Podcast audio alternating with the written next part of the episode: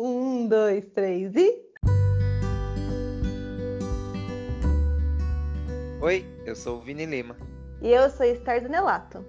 E no episódio de hoje a gente vai receber convidados muito especiais, nossos ouvintes. Eles vão vir aqui hoje para falar sobre alguns temas que a gente já tocou e até sugerir novas pautas. E é por isso que o tema de hoje é Na DR com Ouvintes 2.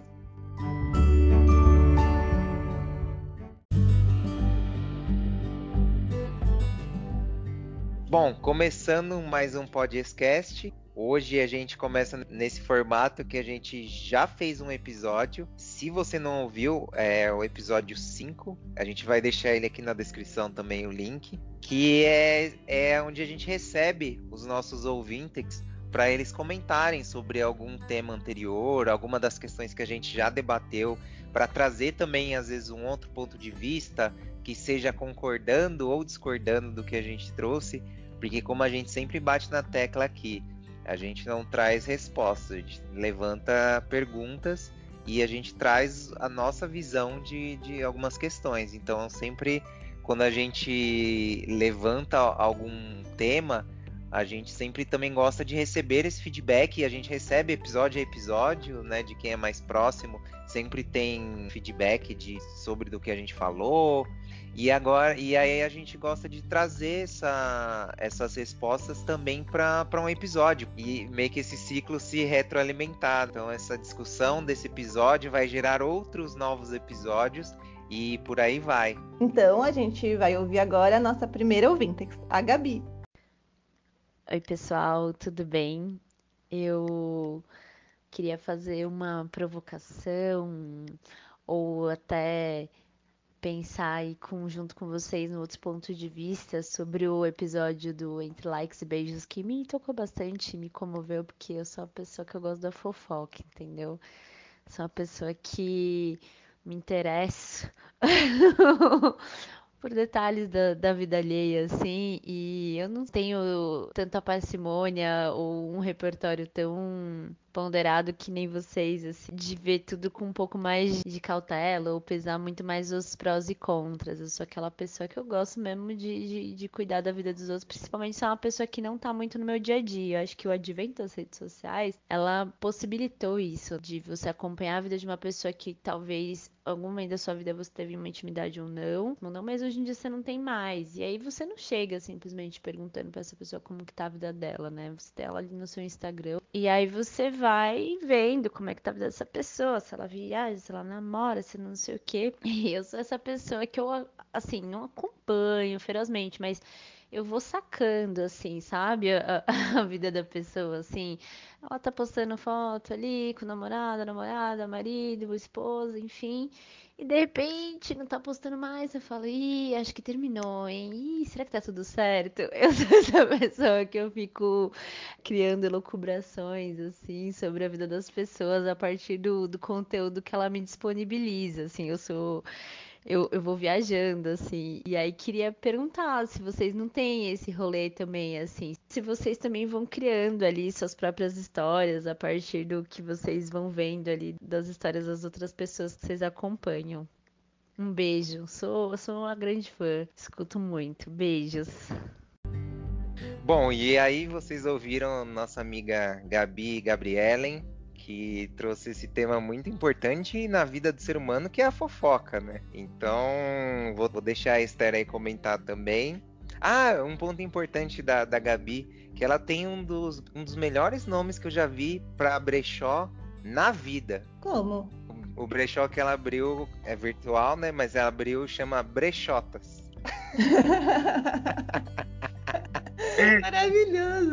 Mas fala aí, Esther, você é do time da fofoca e que você pode falar aí do, desse ponto de vista da Gabi sobre esse episódio também anterior que a gente fez, que é o Entre Likes e Beijos, que é sobre o relacionamento dentro das redes sociais, né? Como que ele acontece ali, reverbera fora dele, enfim.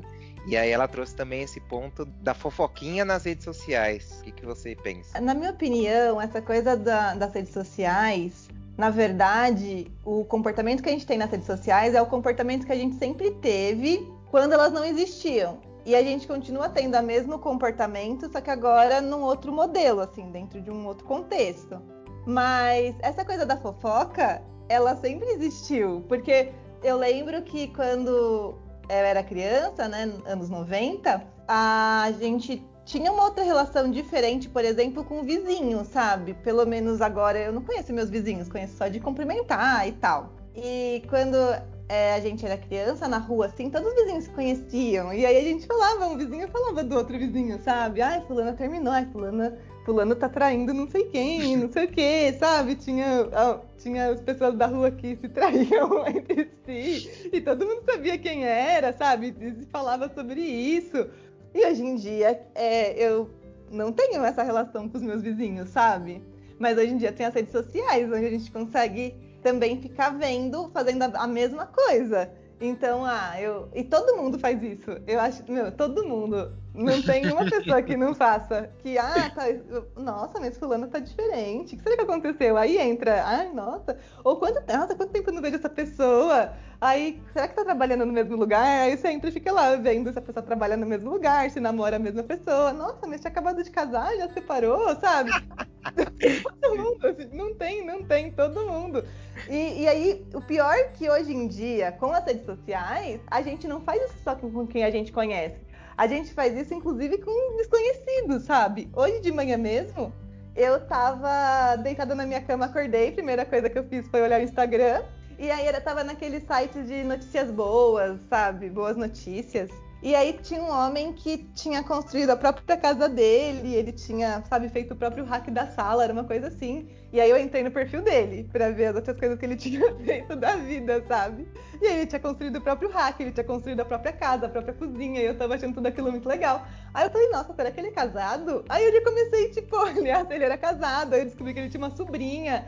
E, e eu tava, tipo, realmente olhando a vida de uma pessoa que eu nem conhecia e super interessada, sabe? E, e eu acho que a rede social, ela só pegou um comportamento que era nosso para um macro e muito maior. E eu acho que talvez até por isso que existe o vício, sabe? Da gente querer estar ali. Porque se você não tá nas redes sociais, você sente que você tá por fora, sabe? É, tem até um nome, é o FOMO, isso daí, né? O Fear of Missing Out. É. Que é o lance que aparece, você sempre tá perdendo alguma coisa, né? Você sempre, se você não está ali na rede social, você tem essa sensação de que você tá desatualizado, que você tá perdendo alguma coisa e tal. Eu fiquei ano passado, ainda juntou com o bem no meio da pandemia, eu resolvi sair das redes sociais porque tava me deixando ansiosa. E aí eu fiquei acho que uns dois meses e quando eu voltei, primeiro quando eu voltei eu descobri que a pandemia tinha acabado e ninguém tinha me contado. que tava todo mundo em festa, viagens e coisa e tal. E eu nem sabia. É, aí fica um pouco assustada com isso. Mas eu voltei porque eu tava me sentindo sozinha, sabe? Assim, sem amigos, sem saber nada de ninguém. E eu acabei voltando por causa disso. É, do meu lado, eu posso falar com propriedade que eu sou da fofoquinha. eu, não, eu não sou a pessoa de tipo, ah, né, se alguém me contou algo, eu vou lá contar para alguém. Isso não, assim, eu sou, isso eu sou bem fiel, assim, não conto. E até acho que assim, quando você tem amigos em comum que que tem a ver com essa história e tal, eu omito mesmo pra pessoa que tá envolvida se a outra pessoa pediu para não contar, sabe? Porque acho que aí é, é meio que a minha ética, eu sigo isso. Se a pessoa pediu para não contar, é porque ela não está preparada e ela tem que saber o momento de contar algo para essa terceira pessoa. Então, nesse sentido, não é a fofoca que eu gosto. Mas assim, de ficar sabendo das histórias dos outros, de pegar. e acho que até também chegar na nossa parte mais de relacionamento, eu acho que a fofoca do casal sempre é muito boa, né? De você você fofoca do amigo da, da pessoa que você tá saindo, ou você conta uma história de algum amigo ou amiga sua e essa pessoa, né, ai, fulano fez isso e falou aquilo. Eu acho que essa fofoquinha, assim, dentro do, do relacionamento também faz muito bem. Porque aí você vai contando, vai expandindo uhum. as histórias, né? Às vezes vocês ficam curiosos juntos pelo, pelo que vai acontecer com outra pessoa. E aí, trazendo para as redes sociais, eu acho que é, é, o que você falou. É, esse comportamento que, que a gente tem fora se, ref, se reflete ali. Então também, às vezes eu entro em perfil para ver como que tá a vida da pessoa, alguém que eu não conheço muito tempo. Isso que a Gabi comentou de, ah, se tal pessoa apagou todas as fotos de não sei quem, ou não postou mais. Você já fica, eita, será que você parou? Você já fica criando toda uma história, né? Porque acho que também, por mais que são pessoas reais, você cria meio como se fossem personagens, assim, e você quer saber a história dessa pessoa, se teve um plot twist, se essa pessoa mudou e tal. Porque acho que são também essas histórias meio que vão dando sentido à, à nossa vida, de saber as outras histórias para você se emocionar ou aprender, ou sabe? Acho que tem. A, a, história dos outros também pode trazer muita coisa pra gente. Então, não é querendo trazer a fofoquinha para um nível filosófico, mas eu acho que tem, tem muito isso. Assim. Eu acho que só fazendo o contraponto disso, é, em relação principalmente ao episódio, é que eu acho que assim, o episódio também a gente falou muito de quando você tem esse acompanhamento da vida da, de outras pessoas, de pessoas que você ainda tem alguma questão muito grande, sabe? é, se você se relacionou com essa pessoa, enfim, e ainda você não tá bem resolvido, é não e não 100% resolvido, mas tá melhor resolvido em relação a essa pessoa, e às vezes você faz isso de acompanhar a vida dessa pessoa e isso te faz mal. Então acho que nesse caso, eu acho que aí não não é algo positivo, sabe? Mas quando é uma pessoa que, né, você está acompanhando por ser esse, essa personagem de uma história que você quer saber como que tá desenrolando, eu acho que eu não vejo problema. Eu acho que só, só se torna um problema também se é algo que você perde muito tempo, né, do seu dia acompanhando essas outras histórias e esquece de viver a sua própria história. Mas fora isso, eu sou 100% time fofoquinha. Sim, é, porque no, no episódio a gente focou mais na questão relacionamento. Aí é diferente, né?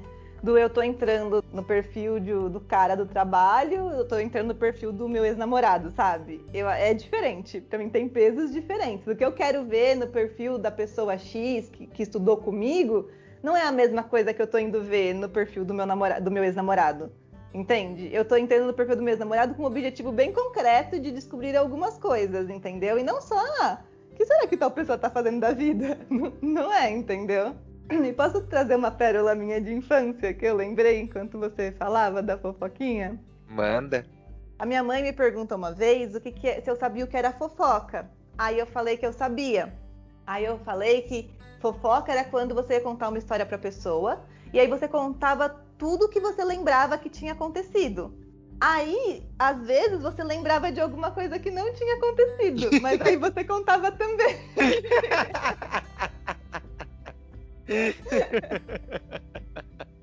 Mas eu era criança. Não penso mais assim.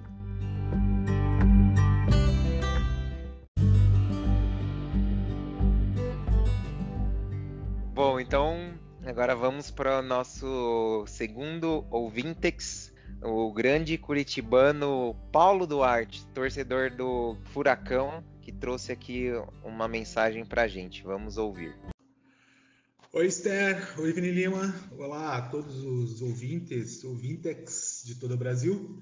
É, meu nome é Paulo, sou de Curitiba e eu queria saber como vocês acham que a pandemia afetou a relação de ex-namorados.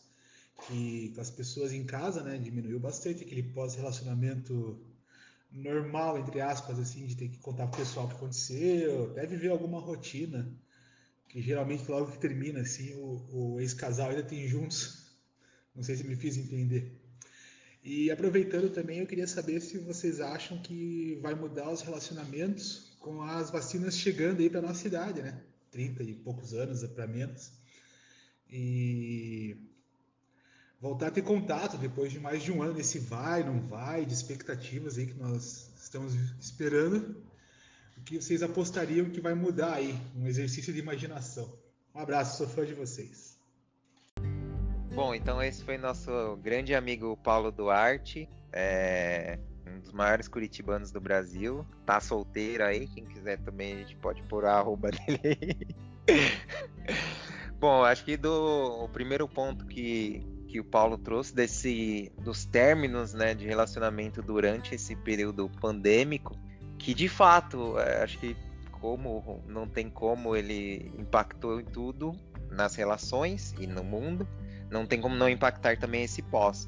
Eu acho que tem, tem essa questão muito de quando é um relacionamento mais consolidado, mais a longo prazo. E, e, acho que isso aconteceu também muito durante a pandemia por mudar a dinâmica do casal, né? Do dia a dia do casal. Então teve muita gente que se viu obrigada a passar 24 horas por dia com a pessoa durante todo esse período, né?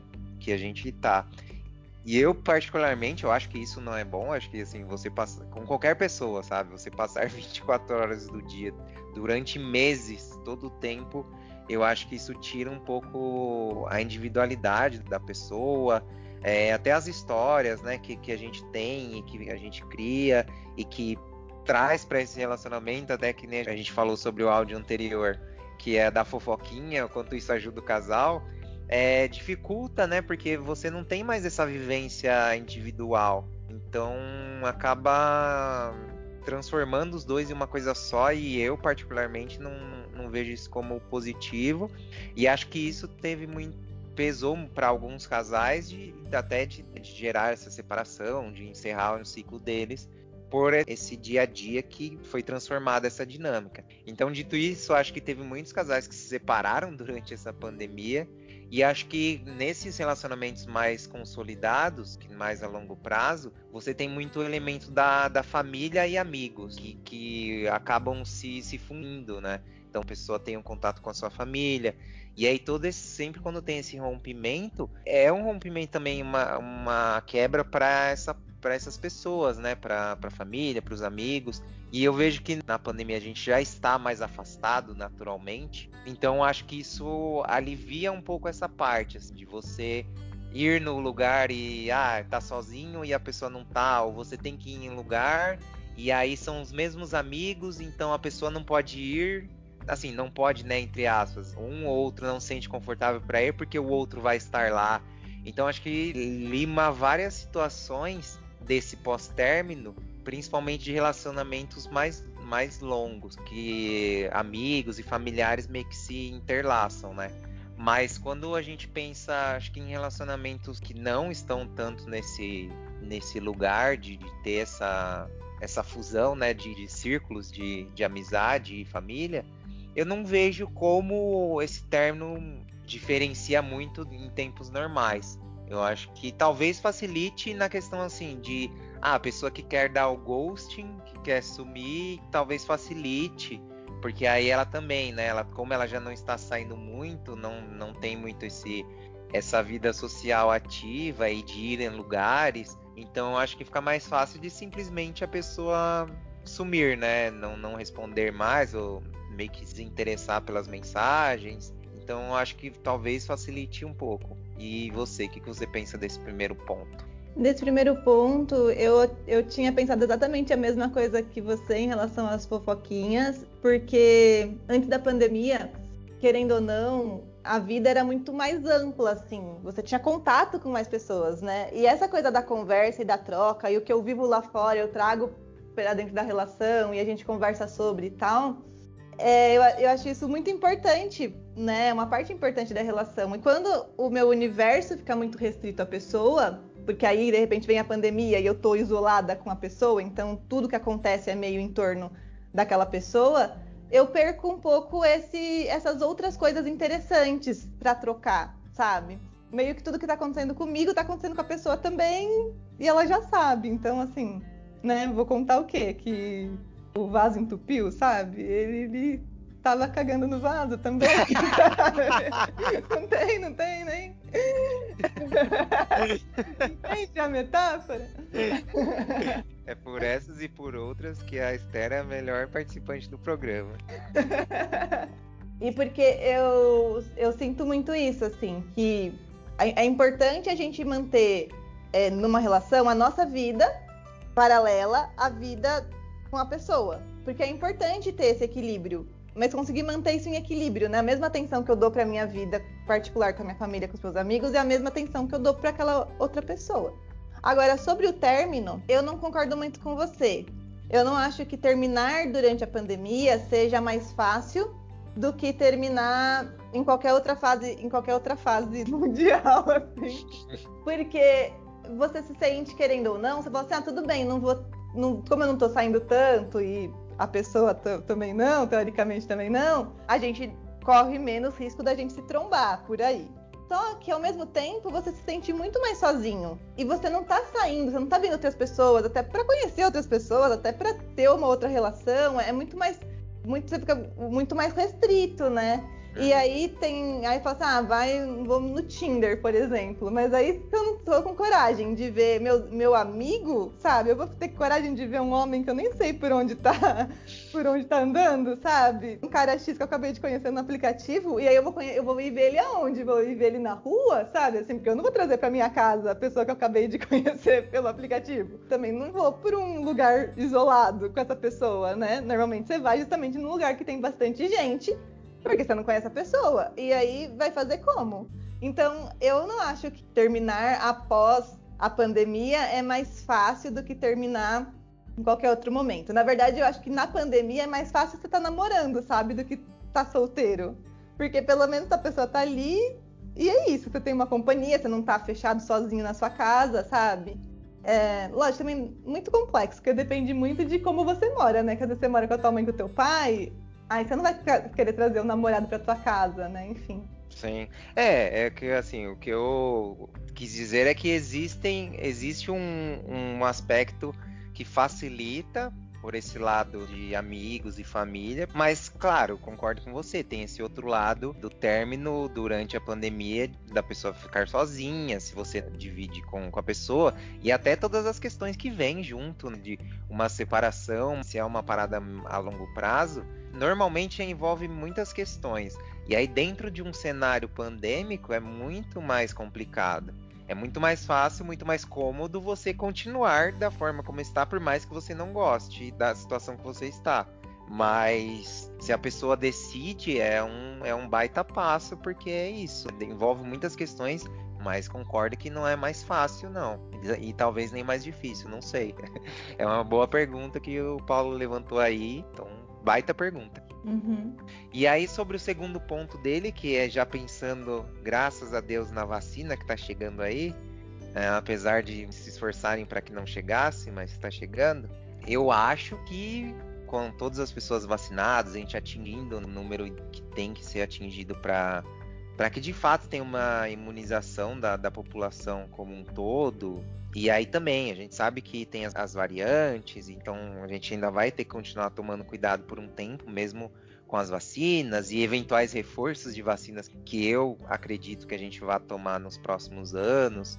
Dito isso, eu acho que assim, quando as coisas começarem a de fato retornar a, a um pouco ao cenário pré-pandemia, como a gente está muito tempo com toda essa coisa acumulada, de, de ficar em casa e de não poder ver amigos, não poder sair, não poder encontrar alguém do Tinder, eu acho que vai ser a doideira muito louca. eu acho que nós, as, as pessoas vão. E, e, acho que assim, vai ter muita gente que vai sair já da pandemia, sei lá, em, em uma relação. E aí, sei lá, que tipo de relação que a pessoa vai ter, né? O formato que ela vai ter. Mas eu acho que muita gente já vai sair, porque vai ser essa coisa muito doida, assim, intensa, sabe? Poder voltar a viver e, e fazer as coisas e tal. Então acho que tem pessoas que vão por aí. E tem pessoas que vão pela doideira mesmo, assim, de curtir ao máximo quantas pessoas elas conseguirem para tirar todo esse tempo que teve essa limitação de encontrar diferentes pessoas e, e, conhecer diferentes pessoas.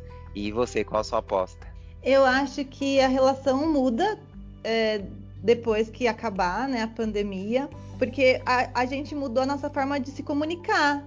A gente adquiriu novos hábitos do começo da pandemia para cá, para que a gente pudesse se encaixar e, se, e, e, ter o mínimo de convívio social, sabe, nesse período.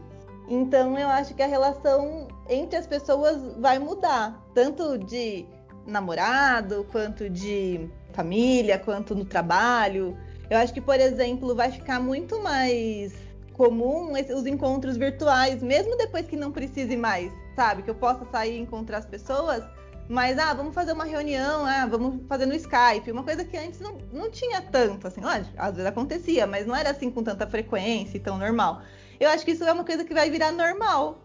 Até para você fazer, sei lá, terapia. Nossa, fazer online é muito melhor, sabe? Eu não preciso me deslocar até o consultório da pessoa, que às vezes é longe, para de mão, eu já tô na minha casa. Eu acho que tudo vai mudar, assim. Muita coisa não vai ser mais como era antes é, mesmo que acabe o coronavírus. Mas eu também acredito que vai ter a galera que vai despirocar em relação a sair por aí lambendo o chão, sabe? eu acho que vai ter com certeza. Mas isso eu estava lendo um, um dia sobre a gripe espanhola, sabe? Que quando acabou essa a gripe espanhola, quando amenizou a pandemia, é, foi bem é, janeiro, assim, então fevereiro, março já foi o carnaval. E aí, esse termo que fala assim, ah, os filhos do carnaval, surgiu nesse ano, sabe? Que eu acho que é 1919, se eu não me engano. Que foi porque muitas crianças nasceram em outubro, sabe? Acho que é outubro, né? Que é da nove meses do carnaval. Acho que é. É, novembro, nove... outubro e novembro, né? Outubro e novembro, que muitas crianças nasceram nesse período, sabe? Naquele ano. E que foi disso, assim, porque a galera não podia sair de casa tal. E aí quando veio, foi logo, já veio o carnaval e foi to, todo mundo. Quem assiste de férias com o ex vai entender. Todo mundo lambendo todo mundo. É, então, também acho que. E até eu também li alguns textos nesse sentido que falam que é, pós, pós pandemia vai ter essa essa pandemia de sexo e é bem essa coisa hedônica assim de tanto do sexo quanto de gastar e de comprar coisas e de viver, sabe? Porque por mais que a gente tem pessoas que grande maioria por necessidade ou por escolha não tá conseguindo fazer a quarentena e tal, mas acho que ainda assim ainda não é uma coisa tão libertária, né? A partir do momento que ficar liberado total mesmo, então acho que vai ter muito essa coisa de, putz, viver a vida ao máximo, porque a gente não sabe quando vai acontecer isso de novo, sabe? Então essa é a minha aposta.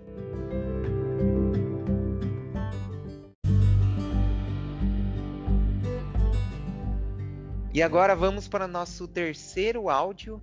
A nossa amiga Renata Damasio, a grande São Paulina aí. Vamos ouvir o que, que a Renata trouxe aqui pra gente. Oi, Esther. Oi, Vini. Fala aí, galera ouvinte do, do podcast. Tudo bem com vocês?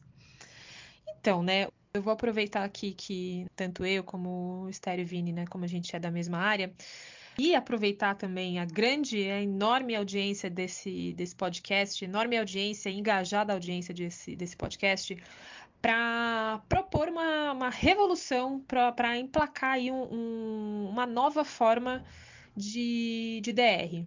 Que é, é levar a discussão como um brainstorming, é tratar uma discussão como um brainstorming. Tratar uma DR como uma reunião de trabalho. Como funciona na prática? O Zequinha ali, a Mariazinha estão com um problema. Como eles vão fazer para resolver? Cara, reunião de trabalho. Os dois ali numa sala, pode ser no quarto, né? Em épocas de pandemia a gente não tem muita escolha, é ou é, ou é sala, ou é quarto, ou é cozinha, enfim, você escolhe ali um cômodo tranquilo, Pede uma pizza, por que não? Um açaí, de repente, se vocês forem do açaí. E conversa numa boa. E aí, vamos lá, o que, que tá pegando? Qual, qual que é o problema? Puta, eu acho que, sei lá, isso aqui não tá muito legal e tal. Faz sentido para você? Puta, acho, olha, não faz, faz. Mas é isso, cara. É levar numa boa, não tem que ter guerra. É só chegar numa sala, ah, reunião de trabalho, vamos entender como é que isso funciona. Porque se for para vocês ficar juntos, se, se, vocês querem ficar juntos, então vocês estão jogando no mesmo time, não tem um jogando contra o outro. Então conversa como numa reunião de trabalho, vamos tentar fazer uma coisa muito legal. Às vezes nessa, nessa conversa vocês podem chegar até numa conclusão, puta, acho que não, não tá tão legal. Mas aí também, ó, não precisa brigar. Só conversar numa boa, acho que não, talvez não esteja tão legal. Vamos pensar sobre isso? Vamos, vamos dar um prazo, igual você faz também numa reunião de trabalho, ó. Entendi aí, tal. Preciso de uns três dias para pensar. Vamos conversar daqui três dias? Bora. Marca ali, se quiser, bota até na agenda. Ó, vamos conversar ali daqui três dias e é isso. Vini Esther, me ajuda aí a, a, a emplacar o conceito DR como discussão de trabalho, como brainstorming. Um beijo, galera. A Renata então quer transformar o, o Tinder no LinkedIn. quer trazer aí o, Teams para ser a, a, plataforma de conversa do casal. Mas tem ponto da Renata. Isso é uma conversa até que a gente já teve algumas vezes. Parece às vezes que é uma racionalização, mas eu acho que nesse caso para mim também eu vejo que faz sentido. Não sei a Esther, mas é o lance de você tentar entender o que não está funcionando e vocês juntos tentarem encontrar qual é a solução para essa questão. Mas parte muito de primeiro vocês conseguirem entender qual é o problema. E, e aí, se você pensa nisso dentro de um ambiente mais de negócios, faz muito sentido, porque é, as questões de negócio é você identificar o, problema e construir soluções para esse problema. E acho que na relação também faz sentido, só que é isso, essa construção tem que ser dos dois. Não adianta só um do, dos lados enxergar um problema e também no, enxergar essa solução. Se não for uma coisa construída a dois, eu acho que aí não é efetiva. Eu acho que faz sentido na, quando você pensa na efetividade. De fato, aquilo trazer algo para os dois e não ficar uma coisa que um está enxergando um problema, o outro não enxerga, ou o outro enxerga um outro problema, e a solução que um vê talvez não seja a que o outro veja. E aí até tem o ponto que ela falou, e talvez se vocês nessa reunião de trabalho do casal ver que não não identificam o mesmo problema, não dão o mesmo peso para o problema, ou a solução que cada um encontra não diverge muito da outra, talvez a solução seja de fato encerrar o ciclo dessa relação. E, e aí também é uma, é uma solução que pode vir à tona nessa reunião de trabalho. E o que, que você acha, Esther? Ouvindo ela falar, uma coisa que me veio na cabeça foi que eu, uma coisa que eu sempre penso, na verdade é que não importa se eu tô me relacionando, se eu tô trabalhando, se eu tô sendo amiga, se eu tô. Não importa. Sou sempre eu. É sempre eu vivendo uma relação. Então, a mesma forma normalmente que eu trabalho é a mesma forma que eu namoro. Porque é a minha forma de encarar a vida. Entende? E, e aí eu penso muito assim, tanto que quando você analisa um problema que está acontecendo na sua vida, ou padrões, sabe, que se repetem, e se você for observar, esses mesmos padrões, eles se repetem em todos os lugares que você vai, em todas as histórias da sua vida. Só muda o contexto, mas é, é sempre as mesmas coisas que acontecem. Então, se eu sou uma pessoa controladora, eu vou ser controladora em qualquer lugar que eu tiver. Se eu sou uma pessoa egoísta, eu vou ser egoísta em qualquer lugar que eu tiver. Se eu sou uma pessoa super legal, eu vou ser super legal em qualquer lugar que eu tiver. Mas nem sempre a gente lida com os problemas da mesma forma em todas as áreas da nossa vida, porque eu sinto que os pesos são diferentes. Então pode ser que se eu estiver valorizando muito meu salário, meu emprego, meu não sei o quê, eu, eu vou ter todas as características que eu tenho sempre. Mas eu vou tirar um pouco o pé do freio, por exemplo, de bater de frente com alguém, porque eu não posso perder o meu emprego, é isso que é o mais importante aqui agora para mim. Se eu tô numa fase da minha vida e tô valorizando muito minha relação, então pode ser que às vezes no emprego eu tô batendo de frente com todo mundo, tô me impondo mais, tô falando o que eu penso mesmo, e dane-se. Mas quando eu tô me relacionando, eu tô tipo, ai amor, calma, sabe? Porque o relacionamento para mim ali é muito importante. No trabalho, às vezes é mais, eu tenho mais coragem de assumir algumas posturas, porque é trabalho é trabalho. Se não der certo esse trabalho aqui, e nem sempre eu pensei isso, tá? Hoje em dia eu penso assim, mas eu nunca nem sempre pensei isso. Se não der certo esse trabalho aqui, aí eu tenho uma carreira, eu tenho experiências, a gente encontra outra coisa, né? Enfim. Agora, relacionamento hoje em dia eu já não acho que é tão fácil de encontrar um outro. Eu já acho que é muito difícil você encontrar um relacionamento saudável com uma pessoa bacana e tudo mais para se relacionar. Não é, ah, mando meu currículo e chega alguém. Então, eu vejo que às vezes no trabalho eu me posiciono mais em relação ao que eu gosto, o que eu não gosto, o que eu acho que tá certo, o que eu acho que tá errado. E no trabalho eu tenho muito essa postura de falar, gente, tem que, tem que falar, sabe? Se tem uma coisa que não tá funcionando, eu penso assim, se tem uma coisa que não tá funcionando, tem que falar, olha, tal coisa não funciona, isso aqui eu acho que a gente pode fazer diferente, porque é assim que as coisas mudam, melhoram e tal. Eu realmente penso isso. Só que às vezes no relacionamento eu tenho mais medo de fazer, porque se eu falo, olha, isso aqui não tá funcionando, não tô gostando tal, a pessoa pode ir embora, sabe? E às vezes no trabalho é, vão até achar legal se eu sair falando que eu acho que não funciona e dando sugestões e tal. E pode ser que no relacionamento a pessoa não ache legal eu ficar dando sugestões e tal pra ela, sabe? É, acho que é um, é um baita tema que acho que até renderia até um episódio, acho que é a parte de como a gente lida com, com as relações e como, como a gente consegue trazer, acho que outras coisas para a relação com, com, essa racionalização às vezes da, das coisas que, claro, a relação ela não é baseada no racional, mas eu acho que dá para trazer muitas coisas para potencializar a emoção da relação, sabe? Às vezes a gente fica só vivendo no calor das coisas e acho que às vezes a gente não para e pensa da melhor forma. E, e às vezes e, e acho que isso se reflete muito bem quando alguém vem te pedir conselho sobre relação, sobre alguma coisa. Porque aí você tá de fora e você tem essa frieza, entre aspas, né? De conseguir olhar a situação e falar, putz, ó, o caminho tá, é, acho que é por aqui, por aqui, por aqui acho que você ou a pessoa, talvez, blá blá blá. Você consegue ter essa, esse olhar de consultor, né? Para continuar na área do negócio. Esse olhar de consultor, porque você não está envolvido naquilo. E às vezes a gente dá esse conselho e quando a gente está na situação, a gente não consegue enxergar essa saída. Então eu acho que tem muito isso de, de, o quanto às vezes a gente não consegue parar e pensar na, na relação. E de novo, a relação é baseada na emoção. Mas eu acho que em alguns certos momentos essa razão tem que entrar para que ela ajude a emoção a continuar, sabe? Nossa, que complexo. Mas fez sentido? Falei nada a ver. Essa razão tem que entrar para que ajude a emoção a continuar. Não fez sentido. Mas é complexo.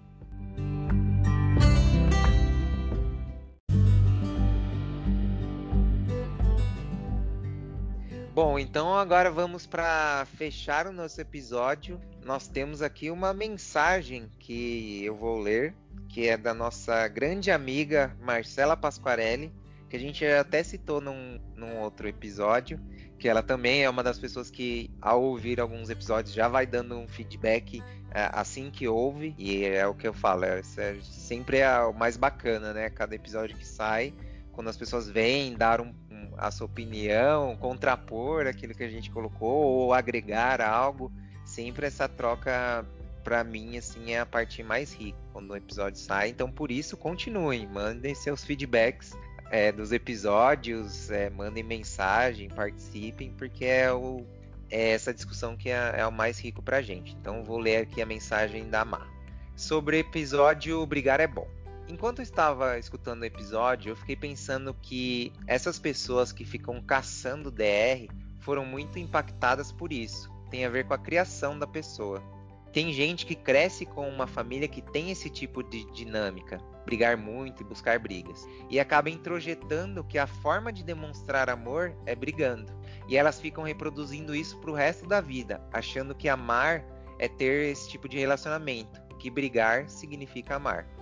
E isso é muito difícil de quebrar, requer muito questionamento, entendimento dessa condição, terapia, análise. É um baita desafio mudar isso, mas acho que é possível. Risos.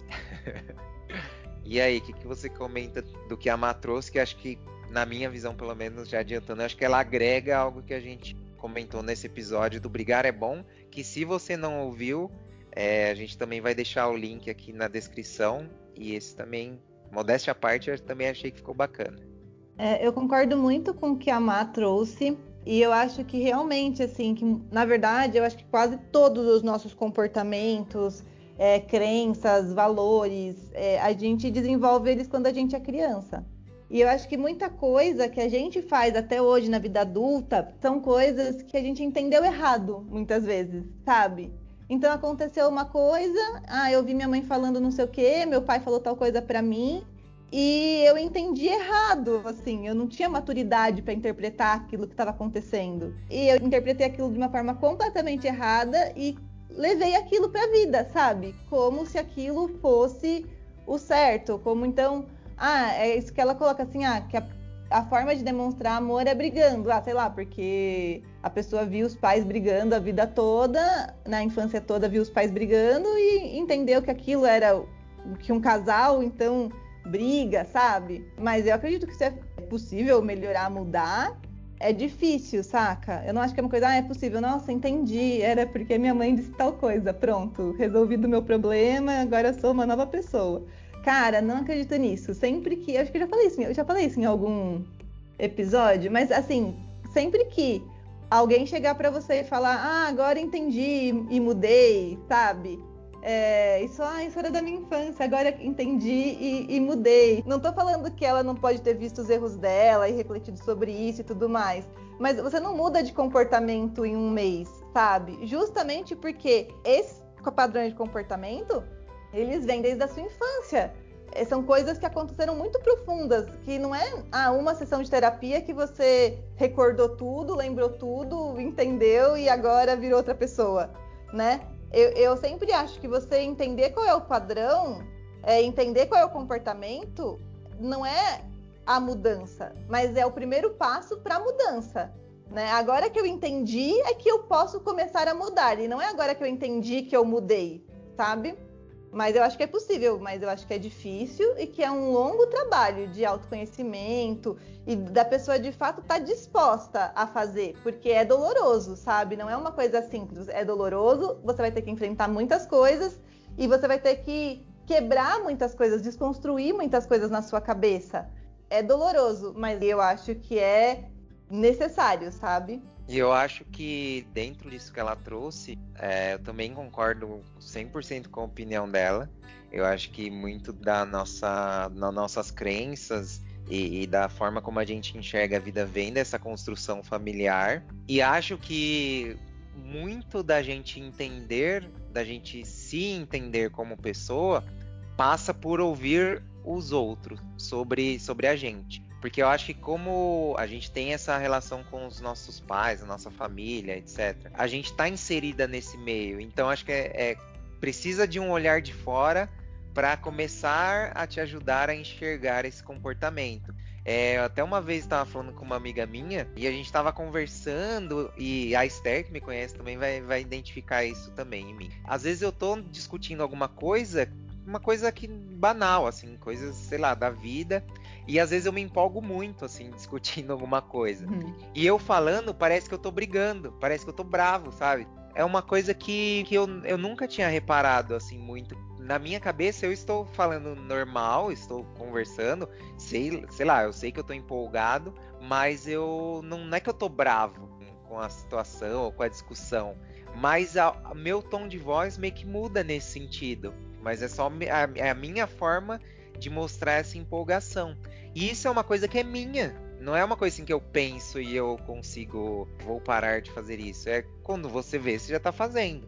Então acho que esse é um exemplo de coisa assim que que eu, eu posso tentar me policiar um pouco nesse sentido, mas assim, esse sou eu, sabe? Isso é, em algum momento da minha vida, nessa na formação enquanto pessoa, teve isso e acho que isso no, na, no meu ambiente familiar, acho que teve essa construção então tem muita coisa que é isso, que cresceu com a gente e provavelmente isso vindo de uma construção familiar ou sei lá, né, do, do que mais te impactou nesse seu processo de formação, que você não tem muito como mudar, você tem como tentar melhorar, identificar, que nem isso. Eu identifiquei, mas assim, como que eu vou controlar isso, né? Tem, tem um trabalho, alguma coisa tal, mas assim, tem coisas que eu acho que estão com a gente. Então acho que isso dessa forma de, de brigar de entender esse brigar, essa discussão como uma como parte da, da relação, no meu caso é até o contrário, porque na minha família a questão da discussão não é uma não era uma coisa muito muito praticada assim. Então, tipo, ah, tem tem questões, mas ninguém vai resolver e ninguém fala nada. Então acho que até talvez essa minha coisa de, de discussão me empolgar seja porque eu tive a falta disso, sabe? Às vezes não é nem o exemplo, mas tipo, por eu não ter muito essa, esse lugar dessas discussões de, de uma forma normal, para mim meio que já foi uma. Quando eu entro numa discussão, já é uma coisa pra, meio exacerbada, sabe? E aí acho que o oposto também dessas pessoas, né, como a Má falou, que brigam e que tem todas essas questões e isso faz parte da dinâmica do casal, quem cresce com isso também vai, vai entender que, ah, beleza, isso faz parte e é assim, ou pode ser até o contrário, como eu falei aqui. Essa pessoa que cresceu nesse ambiente, ela não vai brigar nunca, não vai discutir nada. Porque para ela já vai trazer algumas coisas que, que não foram positivas na vida dela. Então, assim, ela tá sendo inverso, mas ainda assim ela tá sendo impactada por esse comportamento da família. Então, também, como você controla isso? Como a Esther falou, você tem análise, você tem o autoconhecimento, você tem terapia, tem mil coisas que a gente tem que trabalhar, mas é isso, é um baita trabalho, porque são coisas que para mim também estão lá dentro e você não é só reconhecer, mas é ir trabalhando em cima disso.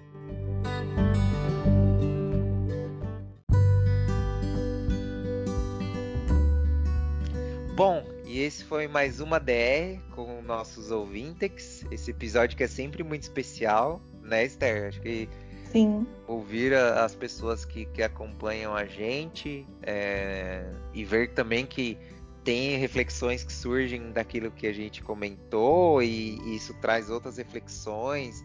Eu acho isso a parte mais bacana desse, desse nosso trabalho que a gente está fazendo.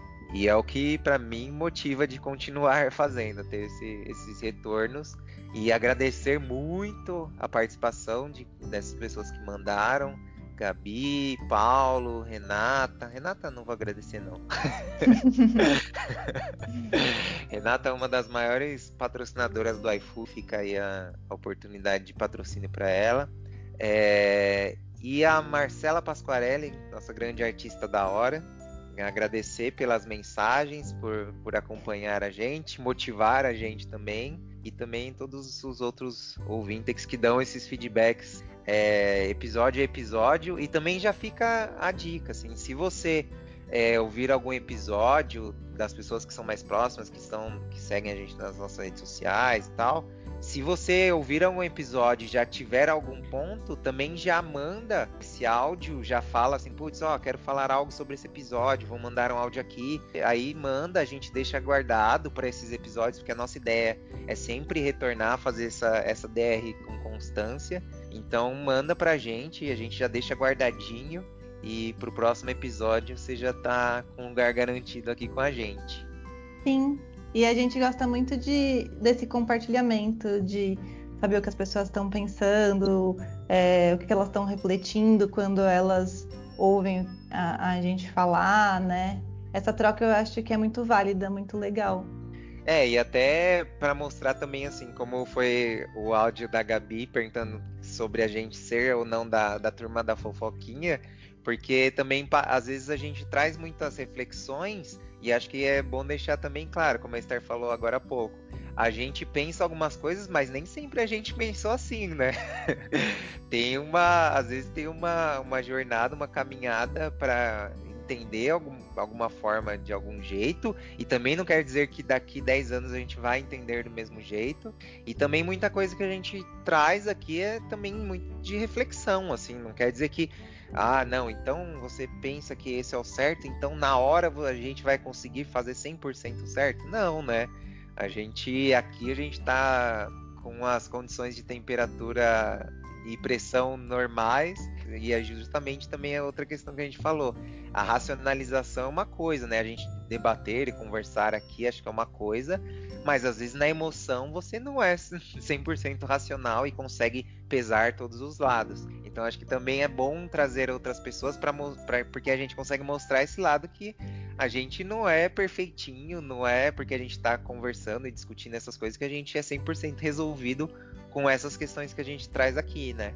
Ah, com certeza não. E, e, outra, a gente traz muito a nossa opinião, que hoje é essa e amanhã pode ser outra, e que também não, não necessariamente é a verdade, sabe? A nossa opinião, a partir do nosso ponto de vista, de, uma, de um pequeno pedacinho do mundo, que é o que a gente consegue enxergar com a nossa experiência de vida. Mas de forma alguma é a verdade e de forma alguma também, isso eu acho muito importante falar, que não é porque também a gente fala algumas coisas, ah, e hoje, hoje eu sei que o certo é fazer tal coisa, que a gente de fato faça, sabe? Porque saber o certo é uma coisa, fazer o certo é outra completamente diferente. Bom, então com essa a gente vai fechando o nosso episódio. Aguardem que a DR volta e pra gente é sempre um prazer. Então dá o seu tchau aí, Esther. Tchau! Falou, gente!